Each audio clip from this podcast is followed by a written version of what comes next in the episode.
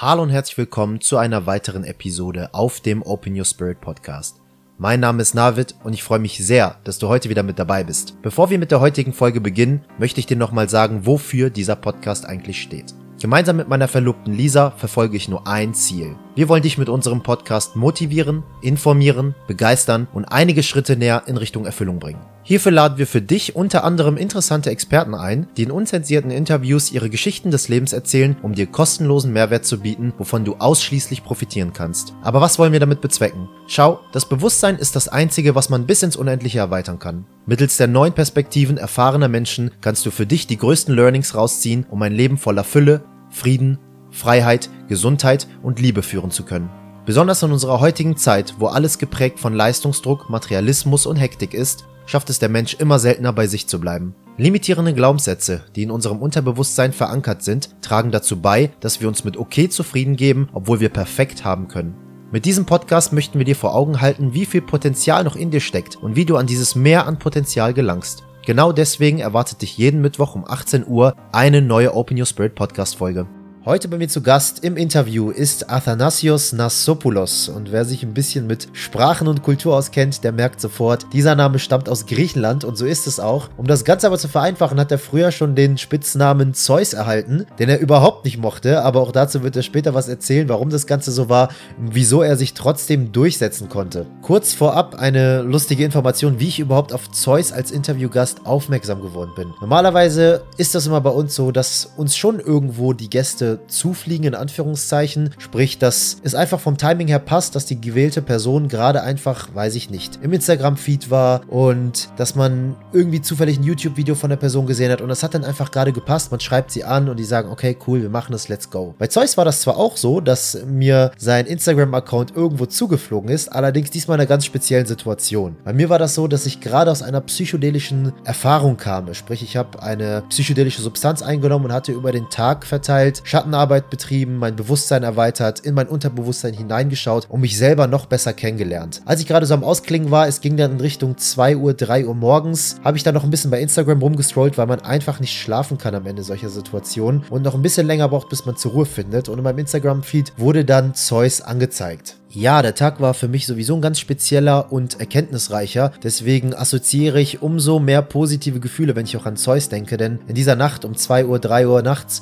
habe ich ihn dann angeschrieben, weil mich einfach seine charismatische Art in seinen Videos, in seinem Feed so gepackt hat, dass ich gesagt habe, diese Person muss ich definitiv bei mir im Interview haben. Und ich habe dann auch kurz darauf sofort verstanden, warum das so war. Denn Zeus ist Körpersprache-Coach. Das bedeutet, er hilft Menschen dabei, mit ihrer eigenen Körpersprache besser zu arbeiten, aber auch die Körpersprache anderer Menschen besser lesen zu können, um ein glücklicheres und erfüllteres Leben zu führen. Außerdem ist Zeus genauso wie ich unheimlich Philosophie begeistert und in diesem Zusammenhang werden wir auch die Themen Ego und Ängste mit hineinbringen und darüber sprechen und schauen, inwieweit sich das auf das menschliche Bewusstsein auswirkt und wie man gegebenenfalls zu noch mehr Potenzial gelangen kann, indem man sich mit diesen Themen befasst, indem man sich selbst spiegelt und versucht wieder in seine innere Kraft zu finden. Wenn dir die Folge gefällt, dann freue ich mich ungemein darüber, wenn du diese über WhatsApp, Instagram und Co. teilst, wenn du vielleicht noch eine ehrliche Sternebewertung bei iTunes dalassen könntest und gegebenenfalls auch nochmal auf den Abo-Button drückst, damit du keine Folge mehr verpasst. Und jetzt wünsche ich dir ganz viel Spaß bei der Folge mit Athanasios Nassopoulos, aka Zeus. Let's go. Has been moving in a way that nothing else people have ever known. I believe the third eye is your intuition.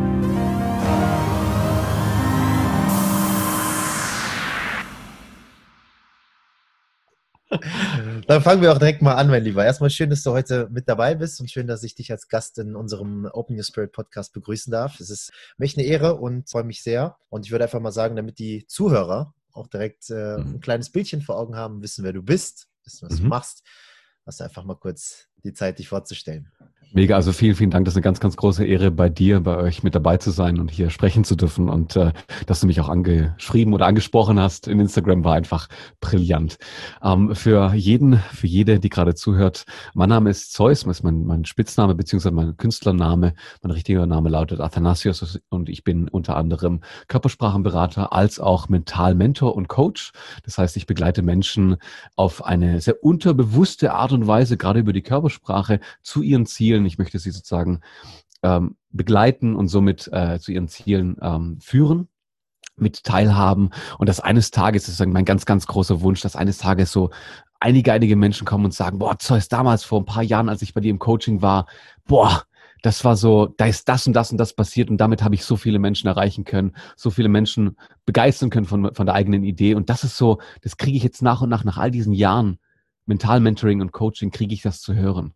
Das ist so balsam für die Seele, so ich darf, ich darf so mein, meine Vision leben. Das ist das, was ich gerade mache, ja. Das ist total schön zu hören. Das ist total schön zu hören. Besonders immer auch, wenn man dann so, wir haben ja jetzt auch die Webcams, Webcams an, das wissen die Leute, die jetzt gerade den Podcast hören, ja gar nicht. Und wir sehen uns ja, wir sind ja mhm. gerade face to face. Zumindest ist bei mir gerade ein bisschen dunkel im, äh, im Büro, beziehungsweise nimmt die Webcam das Licht nicht richtig auf. Allerdings sieht man dann auch wirklich so die Begeisterung in den Augen und so ein, so ein Leitsatz, der mich, glaube ich, so in den letzten Jahren sehr stark begleitet hat, war immer, äh, wenn du etwas mit Liebe und Leidenschaft machst, dann wirst es immer erfolgreich und dann wird es immer gut. Wow, ich ja. habe nie irgendwie Menschen gesehen, die etwas mit Liebe und Leidenschaft gemacht haben und damit irgendwie gescheitert sind. Also zumindest kenne ich diese Gruppe von Menschen nicht. Und äh, wenn es dann eben Leute waren, die sich dann doch nur selbstständig gemacht haben, weil sie dann Geld verdienen wollten oder weil sie irgendwelche ja, Absichten hatten, die jetzt nicht irgendwie mit ihrer Erfüllung zu tun hatte oder mit, äh, mit, mit ihrer Passion, mit ihrem Purpose auch, den die, den die mit sich rumtragen, ob sie sich dem überhaupt auch bewusst waren, Fragezeichen dahinter, dann sind sie halt immer gescheitert. Ich weiß nicht, wie das bei dir so ist. Hast du da schon Erfahrungen mitgemacht mit solchen Typen?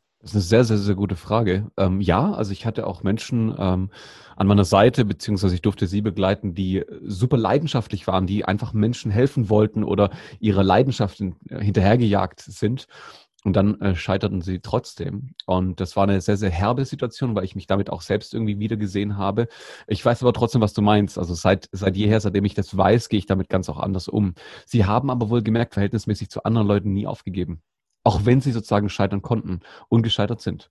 Und ähm, ja, und gegen Ende, einer meiner Mentoren, das kennst du vielleicht auch, diesen, diesen Leitsatz kennst du auch, äh, einer meiner, meiner Mentoren hat mal gemeint gehabt, ja, schau mal, du kannst, also geben ist das neue Verdienen. Mhm. Aber im Wort dienen, ja, in dem Wort verdienen steckt ja auch das Wort dienen. Und da hörst du es auch schon raus. Das ist das, was wir äh, leidenschaftlich machen und seitdem verliere ich nicht mehr. Mhm. Ich weiß nicht, wie es bei dir ist. Nee, also ich werde von jedem Tag zu Tag reicher und das meine ich jetzt nicht monetär und auch nicht finanziell. Gerade jetzt bin ich auch an einem ganz speziellen Punkt angekommen durch ähm, ja besondere Erfahrungen, die ich in den letzten Wochen auch für mich erfahren durfte. Einen habe ich auch eben mal kurz vorab mit dir geteilt. Das werden wir aber dann auch nochmal, wenn es wenn es dazu Zeit sein sollte, hier auch äh, via Podcast und Instagram und Co. auch nochmal teilen. Aber diese Erfahrung hat mir zum Beispiel auch nochmal sehr gezeigt, wie wenig wir eigentlich brauchen. Ne? Ja. Und äh, dass ich mir auch unserer Grundbedürfnisse zum Beispiel noch zumindest meiner Grundbedürfnisse, die ich zum Beispiel auch für jeden Menschen sehr, sehr wichtig halte, dass ich mir der nochmal viel, viel bewusster geworden bin. Und ich sage es auch immer wieder im Podcast, ich weiß nicht, von wem der Satz stammt, das Bewusstsein ist das Einzige, was man bis ins Unendliche erweitern kann. Irgendwo habe ich diesen Satz mal aufgeschnappt und das äh, ist die volle Wahrheit. Ne? Also du kannst dein Bewusstsein bis ins Unendliche erweitern, einfach weil unser Universum ja auch unendlich ist. Ne? Und dementsprechend gibt es ja auch kein Ende dafür, dich irgendwie zu entfalten. Und wenn du das für dich gecheckt hast und dann auch weißt, deine Grundbedürfnisse, die sind am Ende des Tages, du musst auf Klo gehen, du musst was trinken und essen, wir brauchen Liebe, wir brauchen Sex, Ne? Und wir brauchen auch diesen sozialen Aspekt, dass wir halt Menschen um uns herum haben. Und mehr brauchen wir eigentlich nicht. Und dieser ganze Konstrukt, den wir uns dann hier jetzt aufgebaut haben, lass das mhm. jetzt irgendwie unser Materialismus sein. Ne? Also, dass wir uns durch irgendwie ein teures Auto oder durch eine teuren Uhr oder durch eine aufgespritzten Lippe irgendwie versuchen, irgendwo ja aufzustellen, irgendwie eine Anerkennung zu bekommen und einen Stellenwert auch dadurch in der Gesellschaft zu erlangen, das wird nichtig. Mhm. Ja. Das wird nichtig durch diese Aussage. Jim Carrey hat doch mal gesagt gehabt, also es ist echt toll, was du sagst. Jim Carrey sagte mal, ich wünsche mir, äh, ich würde mir gerne für jeden wünschen, dass er mal äh, Millionär ist oder Millionärin, äh, damit sie verstehen, dass sie es nicht brauchen. Und da gab es ganz viele, ganz viele Hater-Kommentare. Und ich habe in den letzten paar Zeiten oftmals solche Situationen gehabt, so, ach so, gerade zum Beispiel, ähm, ist gar nicht so lange her, wurde mir, äh, wurde mir die Frage gestellt, ja, willst du deine Mitmenschen beeindrucken? Und dann war in dem Moment, also obwohl ich diese, diesen Glaubenssatz so oft schon durchgekaut hatte, ja, war es von einer Person, von einem meiner Mentoren, der diese Frage in dem Moment gestellt hatte, wo es richtig wehgetan hat. Und ab dem Moment ist es gegangen. Also ich will immer noch meine Mitmenschen beeindrucken, weil das einfach was Interessantes ist, sozusagen äh, so, so, ein, so ein Zugpferd gewesen. Ab, ab, aber in dem Moment, als er diese Frage gestellt hat, ging so ein Raum frei. Also dieser Raum wurde einfach ausgehöhlt und seitdem versucht mein Ego diesen Raum wieder zu füllen und es geht nicht, weil ich brauche das in der Form nicht mehr so stark wie früher. Das war absurd. Und so habe ich mich dann in dem Moment gefühlt, wie in dem Satz, wenn du mal Millionär bist. Und ich fühle mich seitdem her reicher, obwohl mir was weggenommen wurde. Das ist einfach so, wow. Total die schöne Erkenntnis, total die schöne Erkenntnis, auch Stichwort Ego, was du hier gerade genannt hast. Das ist Ja. so ein großes Thema und immer wieder, auch für mich, also ich, ich hätte schwören können, dass ich schon öfter mal an Ego-Tod gestorben bin. Aber wenn Ja. du dann mal den richtigen Ego-Tod gestorben bist, und den habe ich begleitend mit einer psychedelischen Substanz für mich erleben dürfen, die komplette Ja. Ich-Auflösung, das ist schmerzhaft. Das ist richtig schmerzhaft. Und wenn du, wenn du diese, wenn du da nochmal drin bist, also ich habe wirklich im, im normalen Zustand, im normalen Leben für mich schon öfter Situationen gehabt, wo ich gedacht habe, okay, da ist jetzt, da ist jetzt irgendwie, du kannst das vorstellen, wie als hättest du eine Felsenwand und da hast du dann einmal mit einer Rakete drauf geschossen und dann sind da so, Ja. so Felsen von abgesplittert. Ne, so kannst du dir das dann vorstellen. Aber wenn du dann in dieser, in dieser Erfahrung bist und in diesem, in dieser, in diesem Modus bist, wo du einfach komplett anders schwingst und gar nicht in deinem normalen Bewusstseinszustand bist, sondern viel, viel weiter darüber hinaus und einfach ganz Mhm. andere Dinge siehst, wahrnimmst, anders denkst, auf andere Regionen in deinem, in deinem Hirn zugreifen kannst und andere Regionen, die vielleicht gewisse andere Regionen, ich sag mal, blockieren, gerade Mhm. gehemmt werden für einen gewissen Zeitraum und so weiter und so fort, um das irgendwie auch ein bisschen neuronal zu beschreiben. Und du kannst auf einmal auf ein bisschen mehr Kapazität zugreifen als sonst, diese maximal 20 Prozent, die wir sonst haben in unserem Hirn. Dann siehst du die Dinge auch einfach ganz anders. Und da hatte ich für mich diese Erkenntnis, deswegen auch ziemlich schön, dass du es sagst äh, und auch Jim Carrey damit reinbringst, dass wir Menschen Mhm. eigentlich gar nicht so viel brauchen und wir dann auch sehen, wie reich wir eigentlich sind. Stell mal vor, wir würden alle nicht arbeiten gehen. Stell mal vor, wir würden alle nicht äh, irgendwie verschiedene Autos haben, sondern die gleichen, die gleichen Autos haben. Stell mal vor, wir hätten alle zwei T-Shirts, zwei Hosen, zwei Paar Socken und zwei Paar Schuhe. Ja, der eine, der, Kommunismus, ja. ja, Be Be Beispiel, ne? Also ich bin jetzt kein Fan von Kommunismus, weil das, das würde auch irgendwo nicht ganz funktionieren. Aber einfach mal nur die Vorstellung, irgendwo ein bisschen in die Richtung zu gehen. Irgendwo ein bisschen in die ja. Richtung zu gehen. Und zu schauen, ey, das, das wäre irgendwo, der eine würde dann aber Hühner haben, der würde dann Hühner anbauen, der andere, der hätte dann, keine Ahnung, Tomaten im Garten, der hätte das. Und man würde sich irgendwo so gegenseitig einfach mal so eine Welt sich vorzustellen. Und dann mal vorzustellen, wenn du in dieser Welt lebst, was brauchst du denn eigentlich noch? So, es, es juckt keinen, ob du jetzt ein Sixpack hast und Muskeln hast, und das ist ja mein Background zum Beispiel. Es juckt keinen, wenn du jetzt zu Corona eine Maske trägst, ob du nur aufgespritzte Oberlippe hast oder nicht, weil da du eine Maske drüber. Sieht keiner mehr. So, was bleibt dann noch? Wer bist du dann noch? Mhm. Das ist echt schön. Also du, du sprichst ja hier ähm, Aspekte an, die ja äh, jenseits dieser, dieser Oberfläche sind, wie beispielsweise, äh, was willst du denn wirklich selbst haben für dich? Also wa- was, was sind deine Grundbedürfnisse? Und solange du sozusagen, wie das Wort Ego beschreibt, deine Ängste dich regieren lässt äh, und das sozusagen de, dein, dein Lebensrad im, im, oder dein Lebensruder ja in den Händen hält, dann wirst du sozusagen niemals das erreichen, was du möchtest. Mhm. Ein Sixpack ist zum Beispiel einen, ein fast schon Cheat-Code, um mehr Anerkennung zu bekommen, um das auszugleichen, was deine Angst dir vorgaukelt, äh, gerade als Mangel zu haben. Ja. Und das finde ich sehr, sehr spannend. Also das ähm, begleitet mich dann sozusagen seit einer Weile und seitdem ich diese Ängste ähm, nicht mehr, also bei gerade bei meinen Coaches oder Mentees, seitdem wir diese Ängste wirklich nicht für voll nehmen im Sinne von, ah, wir drücken die jetzt mal weg, sondern wirklich ernst nehmen. Also Mhm. aktiv ernst nehmen und sagen so, was ist das, was dich ja wirklich antreibt? Und wir da reingehen und darüber diskutieren, weißt, wissen wir ja selbst, wir offenbaren uns oftmals in Ängsten nicht, weil wir, wenn wir sie offenbaren würden, sie ihre Magie verlieren.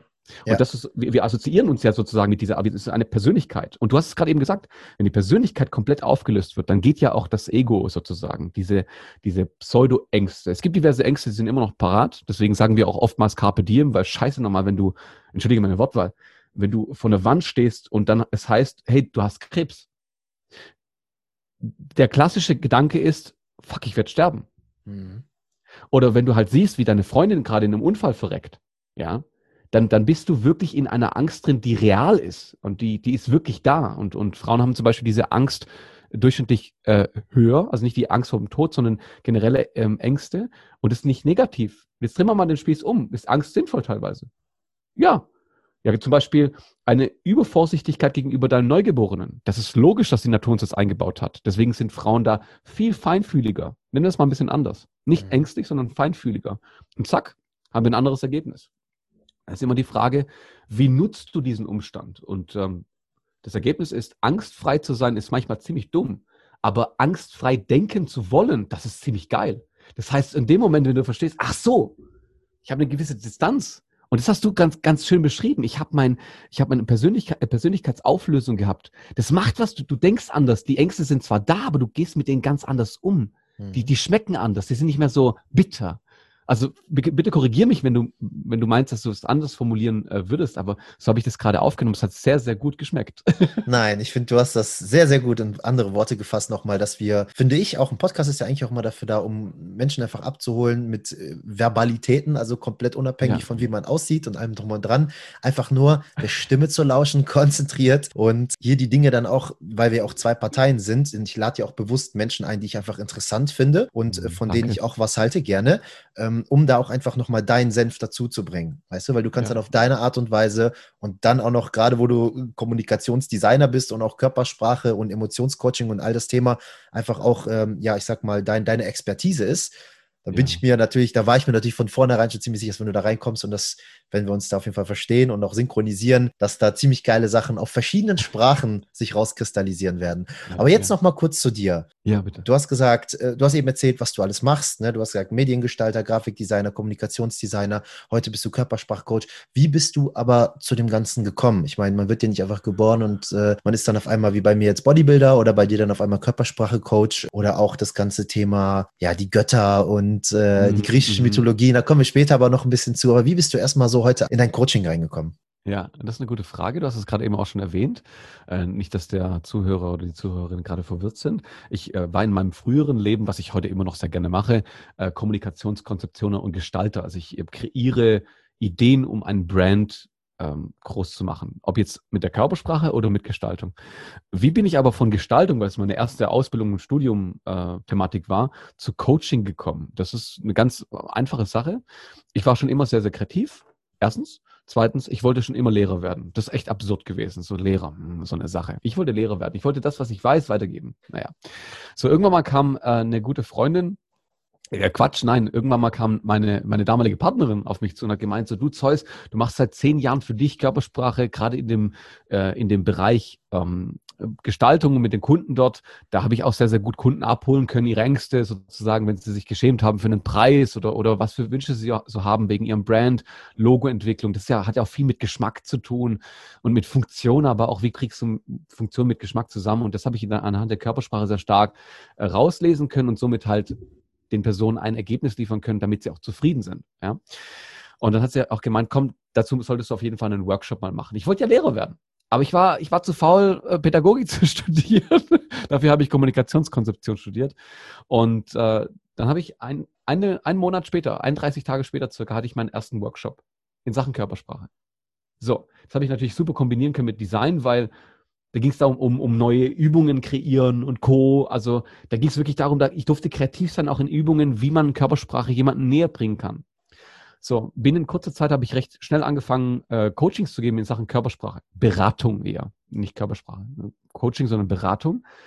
Und dann kamen mir Leute auf, also zu, bei denen ich ganz klar gesagt habe, du, mit der Körpersprache gerade, sag mal, hast du, hast du dich gerade eher traurig gefühlt bei dem Thema, was wir angesprochen haben? Dann hieß es dann, ja schon und Co. Dann gingen wir recht schnell ins Coaching rein. Ich dachte mir, Moment, also wenn jetzt ein bisschen äh, so Coaching-Thematiken aufkommen, äh, lass mal eine Coaching-Ausbildung machen. Ja, mhm. habe ich gemacht, parallel. Ich habe hab trotzdem Coachings gegeben, weil das ist kein geschützter Beruf. Wie sieht so eine Coaching-Ausbildung aus? Äh, eine Coaching-Ausbildung, dass wir, also es war viel, viel Theorie, aber unfassbar geniale Praxis. Das bedeutet, wir haben uns oft getroffen, vor Corona-Zeit wohlgemerkt, das ist echt ein paar Jahre her. Mhm. Wir haben uns getroffen, haben uns gegenseitig mehrere Wochen und Monate hinweg gecoacht. Das heißt, gegenseitig die ganzen Azubis.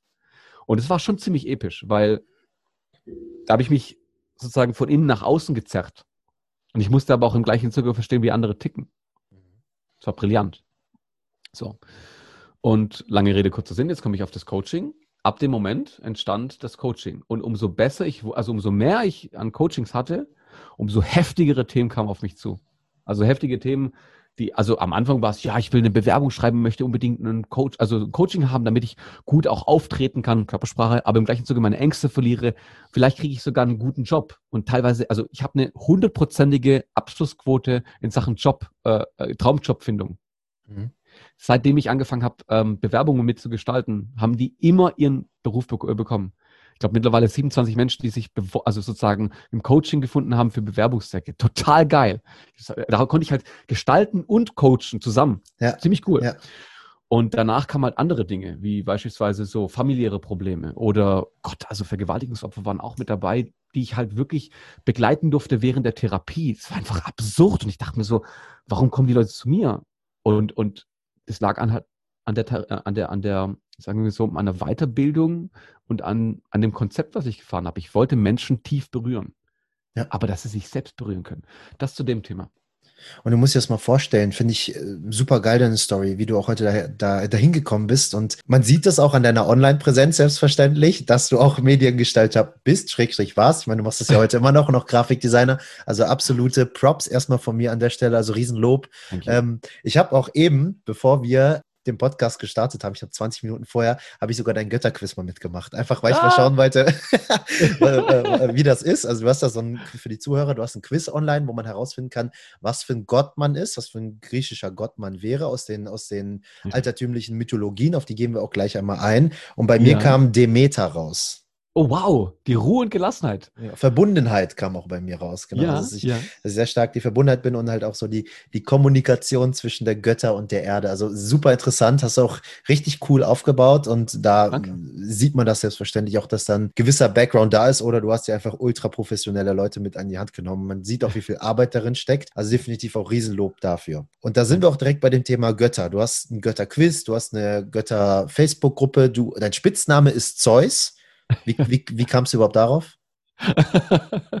also ähm, Zeus ist ein Spitzname, der wurde mir vor, lass mich, lass mich kurz nachdenken, 12, 13 Jahre gegeben oder so. Okay. Ähm, Athanasius ist mein richtiger Name. Also Athanasius und für alle, die gerade Gesundheit gedacht haben, nein, ähm,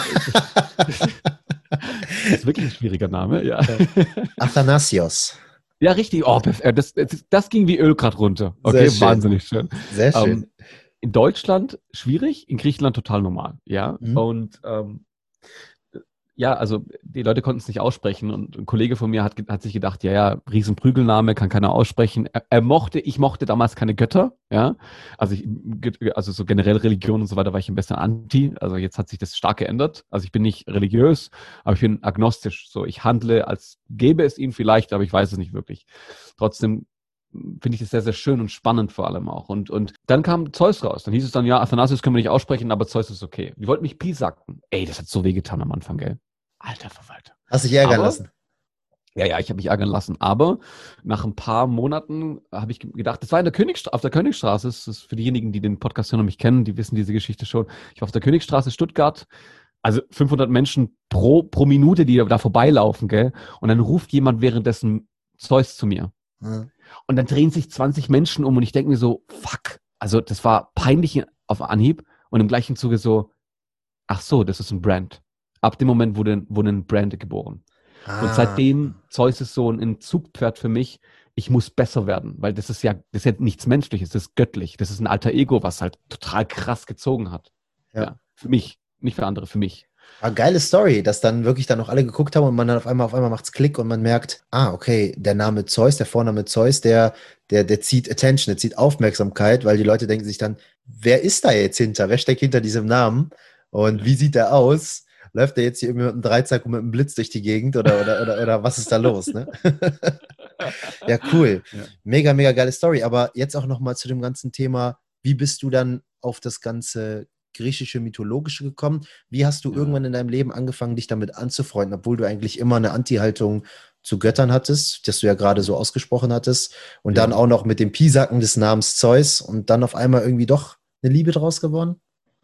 Das ist echt eine gute Frage. Das ist ähm, leicht, leicht ironisch irgendwie auch, dass es so passiert ist. Echt, danke für diese Frage. Und zwar, ähm, es war so, dass, dass ich äh, griechische Schule, Mythologie halt auch acht Jahre parallel zur deutschen hatte. Ja, immer wenn, wenn andere Fußballspiele gegangen sind, war ich in der griechischen Schule, habe das alles mitbekommen. Das heißt, die Basis war gelegt. Ich habe auch immer noch hier, ja, ähm, ja, die, die ganzen Bücher noch da und, und lese da auch gerne immer mal wieder rein.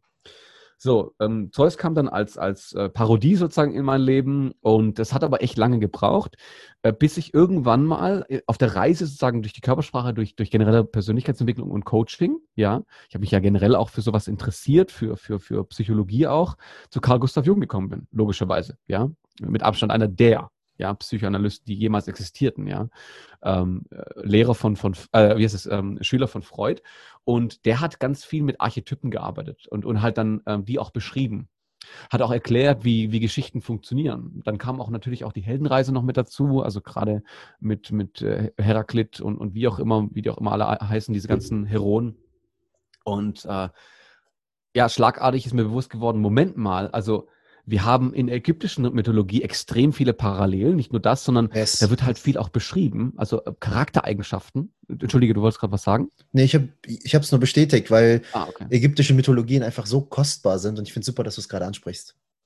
Okay, cool. Nee, es ist einfach, da gibt es so eine kleine Geschichte ähm, von, von Horus, also der, der, also das Auge sozusagen, von Osiris, seinem Vater, und von Isis und Set. Set war Satan, also wortwörtlich gesprochen, also etymologisch gesprochen ist Set Satan.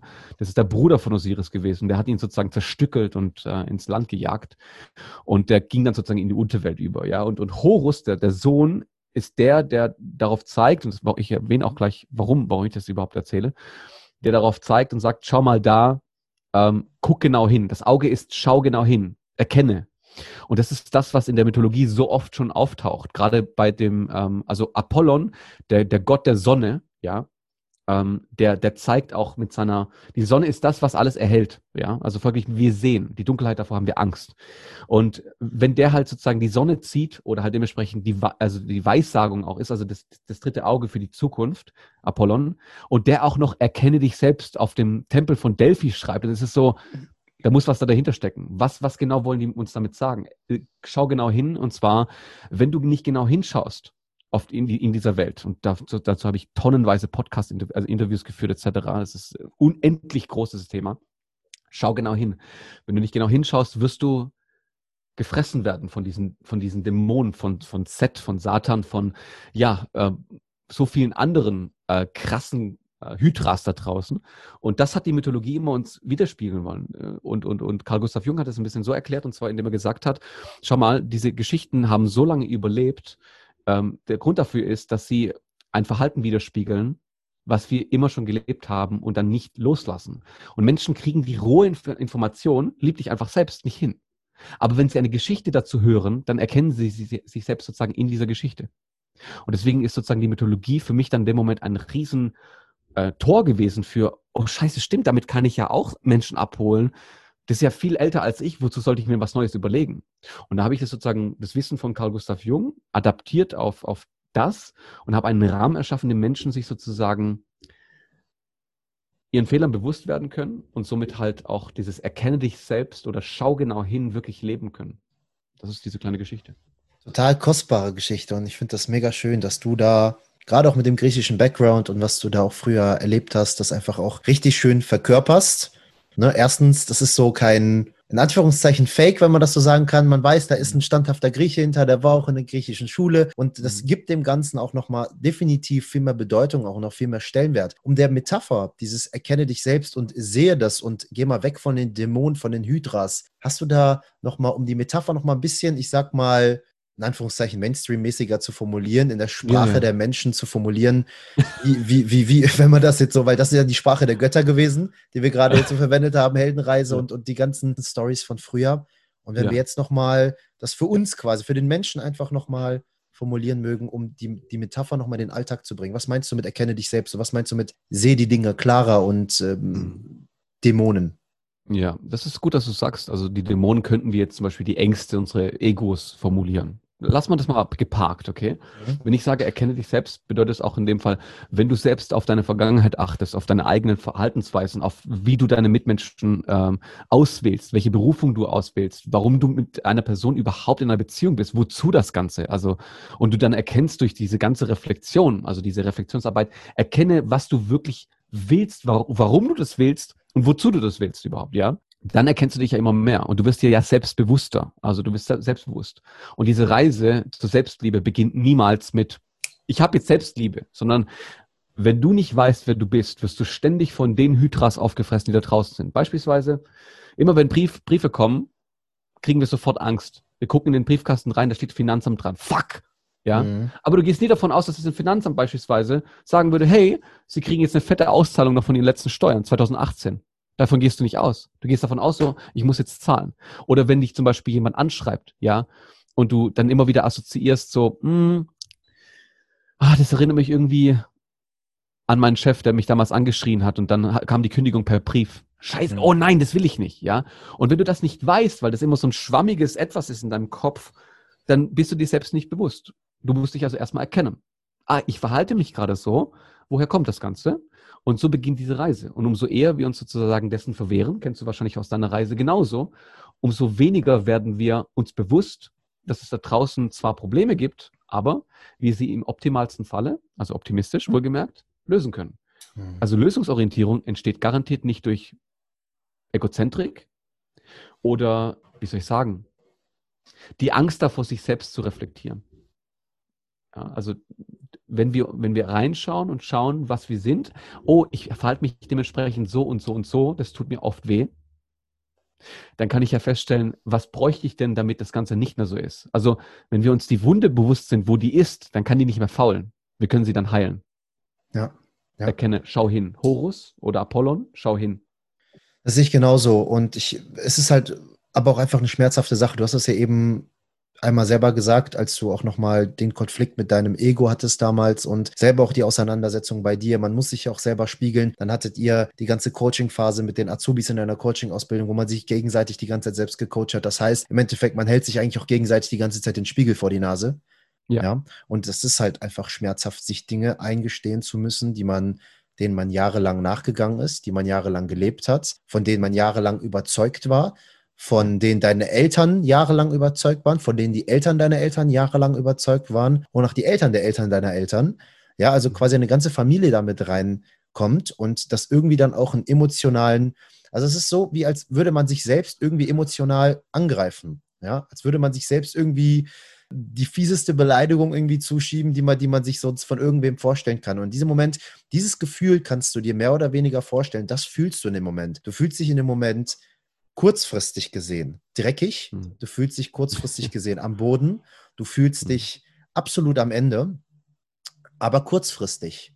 Mhm. Und sich dann aufs Langfristige aber auch dann wieder zu fokussieren. Und dann macht es auch Klick und dann versteht man auch erst, alright, diese ganzen Learnings, diese ganzen Dinge, die ich jetzt gelernt habe über das, was ich sonst immer vermeintlich geglaubt habe, das Mhm. jetzt neu in mein Leben zu integrieren, in meinen Alltag zu integrieren, mich neu zu synchronisieren, Mhm. und mich selbst auch nochmal neu zu erkennen und neu zu finden. Du musst dich nicht mit okay geben, zufrieden geben. Du musst dich nicht mit Mhm. okay zufrieden geben. Du kannst Mhm. auch perfekt haben.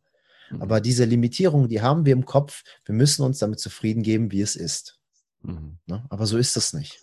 Man kann immer etwas ergänzen, um es noch brillanter zu machen. Und jede Art von, das hast du so schön gerade formuliert, jede Art von Unzufriedenheit ist ja fast schon eher ein Wachstumspotenzial. Genau, genau, genau.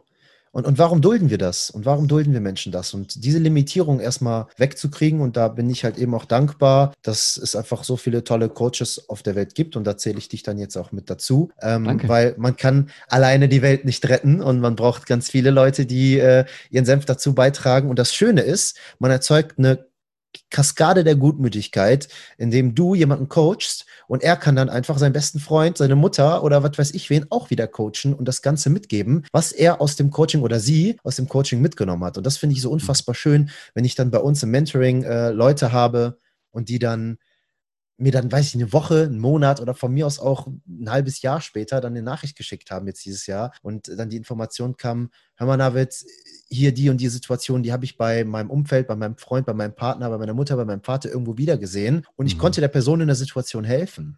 Ich konnte Ja. sie spiegeln, ich konnte sie unter die Arme greifen und ihr helfen, sich selbst noch bewusster zu werden. Mhm. Und das finde ich ist so kostbar. Und dadurch entsteht so eine Art Schneeballsystem, was in Deutschland ja eigentlich verboten ist. Aber wir machen das mit was ganz, ganz Tollem. ja, richtig. Das ist so Also- meine Perspektive zumindest zu dem Thema. Illegal an die Legalität äh, zu kommen, sozusagen.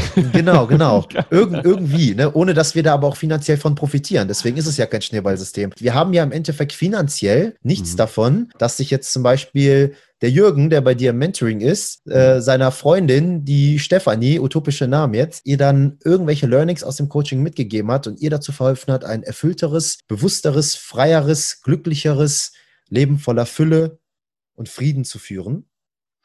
Ja. Ja. Und dadurch, das Einzige, was wir dadurch haben, wir haben ja keinen finanziellen Ertrag dadurch, was bei einem Schneeballsystem so wäre, aber mhm. wir kriegen dadurch dieses pure Gefühl der Erfüllung, was in der mhm. Situation zu uns kommt, weil wir dann einfach wissen, okay, noch einem weiteren Menschen geht es gerade besser. Mhm. Ja.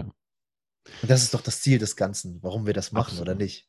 Absolut, ich will mich arbeitslos machen. Ja. Also wenn meine, wenn meine Coaches nach Jahren, also Coaches oder die Mentis, okay, aber die Coaches noch nach Jahren kommen zu, mit dem gleichen Thema, da habe ich was falsch gemacht. Also ja. die, die, sollen zu mir kommen, aber für neue Themen. Sich, also wenn wir uns arbeitslos machen, dann haben wir gewonnen. Gut gesagt. Dann haben wir wirklich eine Welt erschaffen, die geil ist. Ja, also. Total gut gesagt, ja. Aber wie gesagt, das Bewusstsein ist das Einzige, was man bis ins Unendliche erweitern kann. Deswegen werden wir auch, glaube ich, unendlich Arbeit haben. Ob es an uns selbst ist oder eben ob es an Mitmenschen ist. Und ich finde auch, alles, was man weitergibt, muss man auch an sich selbst irgendwie erlebt haben. Denn Wissen und Verstehen sind zwei verschiedene Paar Schuhe. Und Dinge zu wissen, viele Bücher zu lesen, viele YouTube-Videos zu schauen und so weiter, das ist ja. Äh, alles schön und gut, aber die Dinge zu verstehen, hm das ist wieder ein ganz anderes Ding. Jetzt hatten wir eben mal das Thema Religion noch bei dir angesprochen. Und ja. du hattest mal so ein bisschen gesagt, ja, ich tue so, als wäre da irgendwer. Erklär mal bitte noch mal ganz genau, wie du lebst. Du bist ja auch sehr philosophisch veranlagt. Du ja. ähm, beziehst dich auch oft auf äh, Nietzsche, Schopenhauer, Sokrates und, und äh, wer da alles noch so ist, Plato. Und äh, Nietzsche ist zum Beispiel auch jetzt einer meiner Favorite-Philosophen, wenn ich das jetzt so, so benennen darf. Wenn ich mich an meine Schulzeit erinnere, war Philosophie definitiv einer meiner Lieblingsfächer. Und oh, äh, wenn es um das Thema Nietzsche geht, geht, war ich auf jeden Fall immer vorne mit dabei. Wie kamst du dazu und wie, wie hat dich das Ganze heute so geprägt? Ah, es ist echt gut. Also äh, ich habe, äh, um, um das jetzt in dem Fall recht kurz zu halten, ähm, ich habe einen Vaterersatz gebraucht. Einen, einen Vater, der mir Verantwortung eintreibt. So wie ein Kind, was versucht, ähm, an Land zu kommen und schwimmt und schwimmt und schwimmt, aber keine Grenzen aufgewiesen bekommt. Und die gab es bei mir in der Form nicht so. Also mein Vater war einfach voll verantwortungslos und hat einfach nur, einfach nur gewalttätig. Ja, das war es einfach, ja. Mhm. Aber ich habe nicht die Verantwortung des Mannseins erfahren. Und das habe ich in Nietzsches Schriften sehr stark gef gefunden. Aber Gott, das erste Buch habe ich mit 16 in, die, in der Hand in die Hand bekommen. Ehrlich. Das war echt nicht, äh, war nicht gut, dass ich so früh das, aber das war gut für mein Verantwortung annehmen Prinzip, ja. Also es war echt klasse. Es war ein Vaterersatz. Und äh, muss dazu sagen, mit dem IQ, äh, den, den Nietzsche hatte, wir, wir, wir schätzen zwischen 160 und 210, ist einfach so, was? Der hat, der hat, der konnte nicht immer denken. Also der, der war nicht immer in der Lage, auch zu schreiben. Der hatte immer so Phasen. Und diese Phasen hat er immer ausgenutzt. Und in diesen Phasen hat er teilweise Sätze geschrieben, die mehr ausdrücken als ganze Bücher. Und wie er es selbst auch formuliert hat, das hat mich, das hat mich gereizt, dieses Ermächtigende. Ja, er hat ja auch von dem Übermenschen gesprochen, was ja leider Gottes ähm, oft missverstanden wurde. Aber es ging ja wirklich die Verantwortung zu übernehmen, wenn Gott stirbt. Und das tat er auch. Also wir haben ihn getötet. Ja, Gott ist tot. Das war ja die, die Äußerung, die die ganze Welt äh, übermannte von Nietzsche. Also so weit gingen seine Worte. Aber wir verstehen es oft nicht, weil wir haben ihn getötet und dieses Blut, wie gesagt, können wir mit allen Wassern der Welt nicht wegwaschen. Und der Grund dafür ist, und das war, das hat mich sehr stutzig gemacht, damals, ich habe das eher so äh, antichristlich gesehen, wie er, aber was ich nicht verstanden hatte damals, das kam jetzt erst nach, nach einigen Jahren, was er damit gesagt hat, und das hat mich sehr, sehr inspiriert. Wenn ich nicht mehr an irgendetwas glauben kann, was, was mir die Verantwortung abnimmt, wie beispielsweise Gott, ja, darf, darf ja sein. Also ich rede jetzt nicht gegen die Religion, sondern ich rede gerade den Rahmen, wie Nietzsche es formulierte. Wenn, äh, wenn uns der genommen wird, durch die Wissenschaft zum Beispiel, weil die, die, du, du kannst nicht mehr sagen, ah ja, mein, also sorry, die Verbundenheit mit meinem ehemaligen Leben erlaubt mir heute nicht das und das zu tun. Echt? Ist das jetzt gerade eine Äußerung? Ist es ein Fakt für dich oder nutzt du den Fakt, um dich rauszureden, weil du dich nicht bewegen möchtest? Okay, wow, stark. Da, da kommen wir mal ganz kurz dazu. Was Verantwortung? Wie könntest, anstatt diese Geschichte zu erzählen, erzähl mir doch lieber, wie könntest du durch diese Geschichte eine Lösung finden? Mhm. Und da, da ist der Gap. Und das ist sozusagen das innere Göttliche, seine innere göttliche Haltung zu akzeptieren, also hinzunehmen und die schmerzt, weil diese maximale Verantwortung bedeutet, dir nicht deine eigene Wohnung zu holen nicht für dein eigenes Essen zu sorgen, sondern für deine mentale Gesundheit zu sorgen und zu verstehen, dass du eine riesige Verantwortung hast gegenüber dir und anderen. Was gibst du diesen Menschen mit? Und wenn du ständig über Corona mangelst, wenn du ständig über ja am, am Klimmzügel bist und und äh, deine Zigarette rauchst und deinen Mitmenschen die Möglichkeit gibst, sozusagen genauso zu interagieren, dann wunderst du dich, dass du ein schlechtes Gewissen teilweise hast, dir selbst gegenüber? Nein, nein, nein.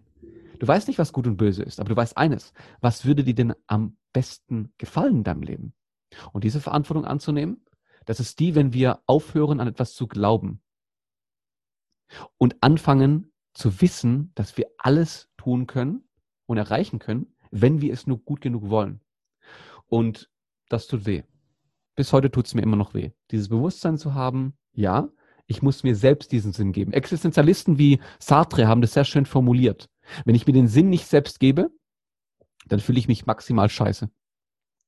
Und das ist so, äh, ich meine, muss dir vorstellen, also dieser Mann, der da damals, also gestorben ist, Sartre, ja, da sind 40.000 Menschen, Franzosen damals, auf die Straße gegangen und haben gegen seinen Tod demonstriert. Das ist so, was, wenn das eines Tages für mich jemand machen würde, würde ich wahrscheinlich im, im Grab weinen. Wie krass ist das? Also da, das sind bewegende, bewegende Gedanken gewesen. Deswegen die, diese, diese Philosophie auch, weil da steckt so viel, ich will nicht sagen Wahrheit, weil das, das ist nicht ganz wahr. Das, ist, das stimmt nicht so für jeden. Da steckt viel mit drin. Das ist das Erkenne dich selbst auf eine andere Art. Ich finde, das ist so eine Art Therapie. Also ja, ich finde, dass, dass es ein, ein einfach nur ein weiteres Medium ist für Menschen, die anders denken, für Menschen, die einfach andere Herangehensweisen haben. Weil das Schöne ist ja einfach, und das bezieht sich auf alles im Leben, viele Wege führen zum Ziel. Und der kürzeste Weg ist nicht immer der beste, nur weil er vielleicht gerade am energieeffizientesten ist, sondern vielleicht ist es auch einfach für den anderen Menschen energieeffizienter rückwärts zu laufen, statt geradeaus zu sprinten und für den anderen im Zickzack zu rennen. Und der andere, der, der kriecht vielleicht oder, oder, oder weiß ich nicht, rollt sich seitlich auf den Boden. Vielleicht ist ja. das einfach für ihn am energieeffizientesten, weil es ihm gleichzeitig auch viel mehr Spaß macht. Ja. Ja. Und wie wir wissen, Zeit ist relativ. Wenn du weiß ich nicht, eine Stunde an der Konsole hockst und du bist ein Konsolenfreak, dann ist die Stunde so vorbei. Ja, oder wenn wir einen Podcast aufnehmen und ich liebe es, mit so interessanten Menschen so geile Gespräche zu führen und diese dann auch hochzuladen, sodass sich das andere Menschen anhören können, um irgendwie kostenlos Mehrwert zu bieten, damit noch mehr Menschen irgendwie diesen Vibe, diesen Spirit abkriegen und einfach nur anfangen, vielleicht nachzudenken, dann vergeht die Zeit für mich so. Ne? Als, ja. Jetzt haben wir auch schon wieder einige Minuten gequatscht und die Zeit ist einfach so schnell vergangen. Und ich finde einfach, dass es eine andere Art und Weise ist, wie Menschen eben vorwärts kommen. Zeit ist relativ und Energieeffizienz wird in diesem Beispiel jetzt, wo ich gesagt habe, viele Wege führen zum Ziel. Der eine kann Zickzack rennen, der andere kann sprinten. Ja, der Vollsprinter wäre vielleicht schneller da, zeitlich gesehen, wenn wir uns jetzt an der Uhr orientieren. Aber in der inneren Welt, vielleicht waren diese 100 Meter für ihn ein so harter Kampf und er musste so hart sprinten. Und derjenige, mhm. der abgelenkt war und zickzack gerannt ist und gar nicht unter Druck gesetzt war, der kam dann irgendwann im Ziel an und denkt sich, ach krass, ich bin jetzt schon über die Linie. Mhm. Das jetzt einfach nur mhm. noch mal so als Metapher. Viele Wege führen zum Ziel und jeder muss halt eben für sich einfach seinen Weg finden. Ja. Und deswegen gibt es auch so viele verschiedene Coaches, die sich dann auch da irgendwie ähm, mit selbstständig machen. Der eine, der spielt dann mit, mit Göttern und ähm, mhm. philosophischen Skills rum und der andere, der, der macht es dann halt eben so und der andere wieder so und man versucht dann eben irgendwie eine Zielgruppe zu erreichen. Mit, mit, mit, dieser, mit dieser Art und Weise, wie man diese Arbeit vollzieht, um denen irgendwie zu helfen. Und das lustig ist, unsere Arbeit spiegelt ja eigentlich immer nur unseren Werdegang irgendwie wieder. Ja. Das bedeutet eigentlich das, was du ja für dich erlebt hast, das hatten wir eben auch schon mal, was ich gesagt habe, das, was du für dich erlebt hast, das, was dir die Offenbarung gegeben hat, das, was dir bei diesem Erkenne dich selbst geholfen hat, das mhm. hast du einfach so stark verinnerlicht, dass du mhm. damit dann auch an die breite Masse gehst und Podcasts ja. aufnimmst, Interviews führst, YouTube-Videos hast, Instagram-Präsenz hast, eine eigene Homepage hast, ähm, Facebook-Gruppen hast und so weiter und so fort. Und das finde ich einfach mega, mega schön, dass es sowas gibt. Hier, kennst du das Buch? Halt ich mal kurz in die Kamera. Kybalion. Kennst du das? Ja. Die hermetischen Gesetze? Cool. Total cooles Buch und da musste ich auch irgendwie an dich denken. Das lese ich gerade aktuell, bin ich auch schon fast durch. Ich weiß nicht, ob du ja. das schon gelesen hast. Da geht es auch um, um, um, um ägyptische Mythologien. Da geht es auch um, um Hermes unter anderem, der damals mhm. schon äh, mit den sieben hermetischen Gesetzen quasi eigentlich schon unsere ja, Grundgesetze des Lebens, der Welt, des Universums, des Alls schon aufgestellt hat. Und irgendwie versuchen heute noch die Wissenschaftler die ganze Zeit das Warum und das Wie hinter allem zu verstehen. Und mhm. allerdings war das schon vor Jahrzehnten Jahrhunderten, vor Jahrtausenden war das schon gegeben und es mhm. war einfach nur nicht verschriftlicht worden, weil mhm. du damals damit irgendwie als, ich sag mal, Hexer, Zauberer oder Verrückter angesehen worden bist. Aber so Sachen wie, dass heute auf einmal die Quantenphysik für sich herausfindet, dass alles irgendwie schwingt und dass mhm. ähm, es irgendwie keine energielosen Räume gibt. Auch wenn jetzt hier zum Beispiel mein Büro, was du in der Webcam jetzt siehst, gerade in der Luft jetzt leer aussieht, alles, was drum mich herum ist, aber überall ist ja Energie da und alles schwingt. Und das mhm. einfach für sich zu verstehen, was die Quantenphysik erst heute so gerade für sich quasi so ähm, verschriftlichen konnte, das, das war vor Jahrtausenden schon bekannt. Mhm. Das musst du dir mal vorstellen, wie mhm. heftig das ist, wie weit, wie weit die Leute damals schon waren. Und ich bin da so begeistert von, dass du einfach weißt, dass der Mensch, der damals nicht so abgelenkt war von mhm ich muss wieder das, dieses Wort in den Mund nehmen, Materialismus von dieser Gesellschaft, von, von diesem System, was wir uns aufgebaut haben, von diesem Konstrukt, was uns die ganze Zeit versucht, irgendwie mit Scheuklappen durchs Leben zu rennen. Ich muss irgendwie vorwärts kommen, ich muss weiterkommen, ich muss mehr Geld auf meinem Konto haben, ähm, ich muss ein neues Auto haben, da muss ich irgendwie mit 30 am besten ein Haus und zwei Kinder und einen Hund und ähm, was weiß ich, meine Hypothek, die schon fast abbezahlt ist und so weiter und so fort. Diese Dinge, die einem irgendwie so in dein Hirn gebrannt werden und dich dadurch dann auch limitieren mhm. und du noch weniger Raum hast, über andere Dinge nachzudenken und dein Bewusstsein zu erweitern und zu entfalten, was sie damals aber alle machen konnten weil die dieses Konstrukt nicht hatten, weil die nicht die ganze Zeit abgelenkt waren und irgendwelche Zwänge gepresst worden sind, die deren Hirnkapazität irgendwo eingeschränkt hat. Plus natürlich selbstverständlich die Verarbeitung unserer Lebensmittel, die dazu beiträgt, dass wir nicht mehr genug Nährstoffe im Körper haben. Diese ganzen Billigsachen, die wir im Supermarkt kaufen, die haben einfach nicht mehr genug Vitamine und Mikronährstoffe. Deswegen sind wir heute im 21. Jahrhundert auch darauf angewiesen, Nahrungsergänzungsmittel zu nehmen. Ja, wir arbeiten den ganzen Tag, wir sitzen den ganzen Tag im Büro. Was glaubst du, wie hoch dein Vitamin D-Wert ist? Hast du den mal messen lassen? Supplementierst ja, du je, ja, sehr schön. Und supplementierst du täglich, das, die Frage, die ging jetzt raus an den Podcast-Hörer, supplementierst ja. du, supplementierst du täglich auch dein Vitamin D, sodass du, dass du dich damit auch selber nochmal gesundheitlich unterstützt und viele Sachen so schon vorbeugen kannst, ob das Depressionen sind oder auch viele weitere Erkrankungen. Ähm, wie ist das mit Omega-3? So, das nehmen wir heutzutage auch gar nicht mehr auf. Manche denken ja, euch erstmal eine Handvoll Walnüsse. Das sind pflanzliche Omega-3-Sorten. Die, die werden zu ALA umkonvertiert. Also das, das, kommt gar nicht richtig an. Und die Lachse, die wir heute essen, die sind alle orange angefärbt und kriegen keinen Krill mehr zu füttern, äh, zu Futter, Antibiotika. sondern ja, ja, Antibiotika und ich glaube, äh, Fischmehl ist das, was die zu Futter ja. kriegen, damit die halt eben schnell wachsen. Du musst dir vorstellen, die Seen, die Flüsse früher in Deutschland, die waren voll mit Lachs.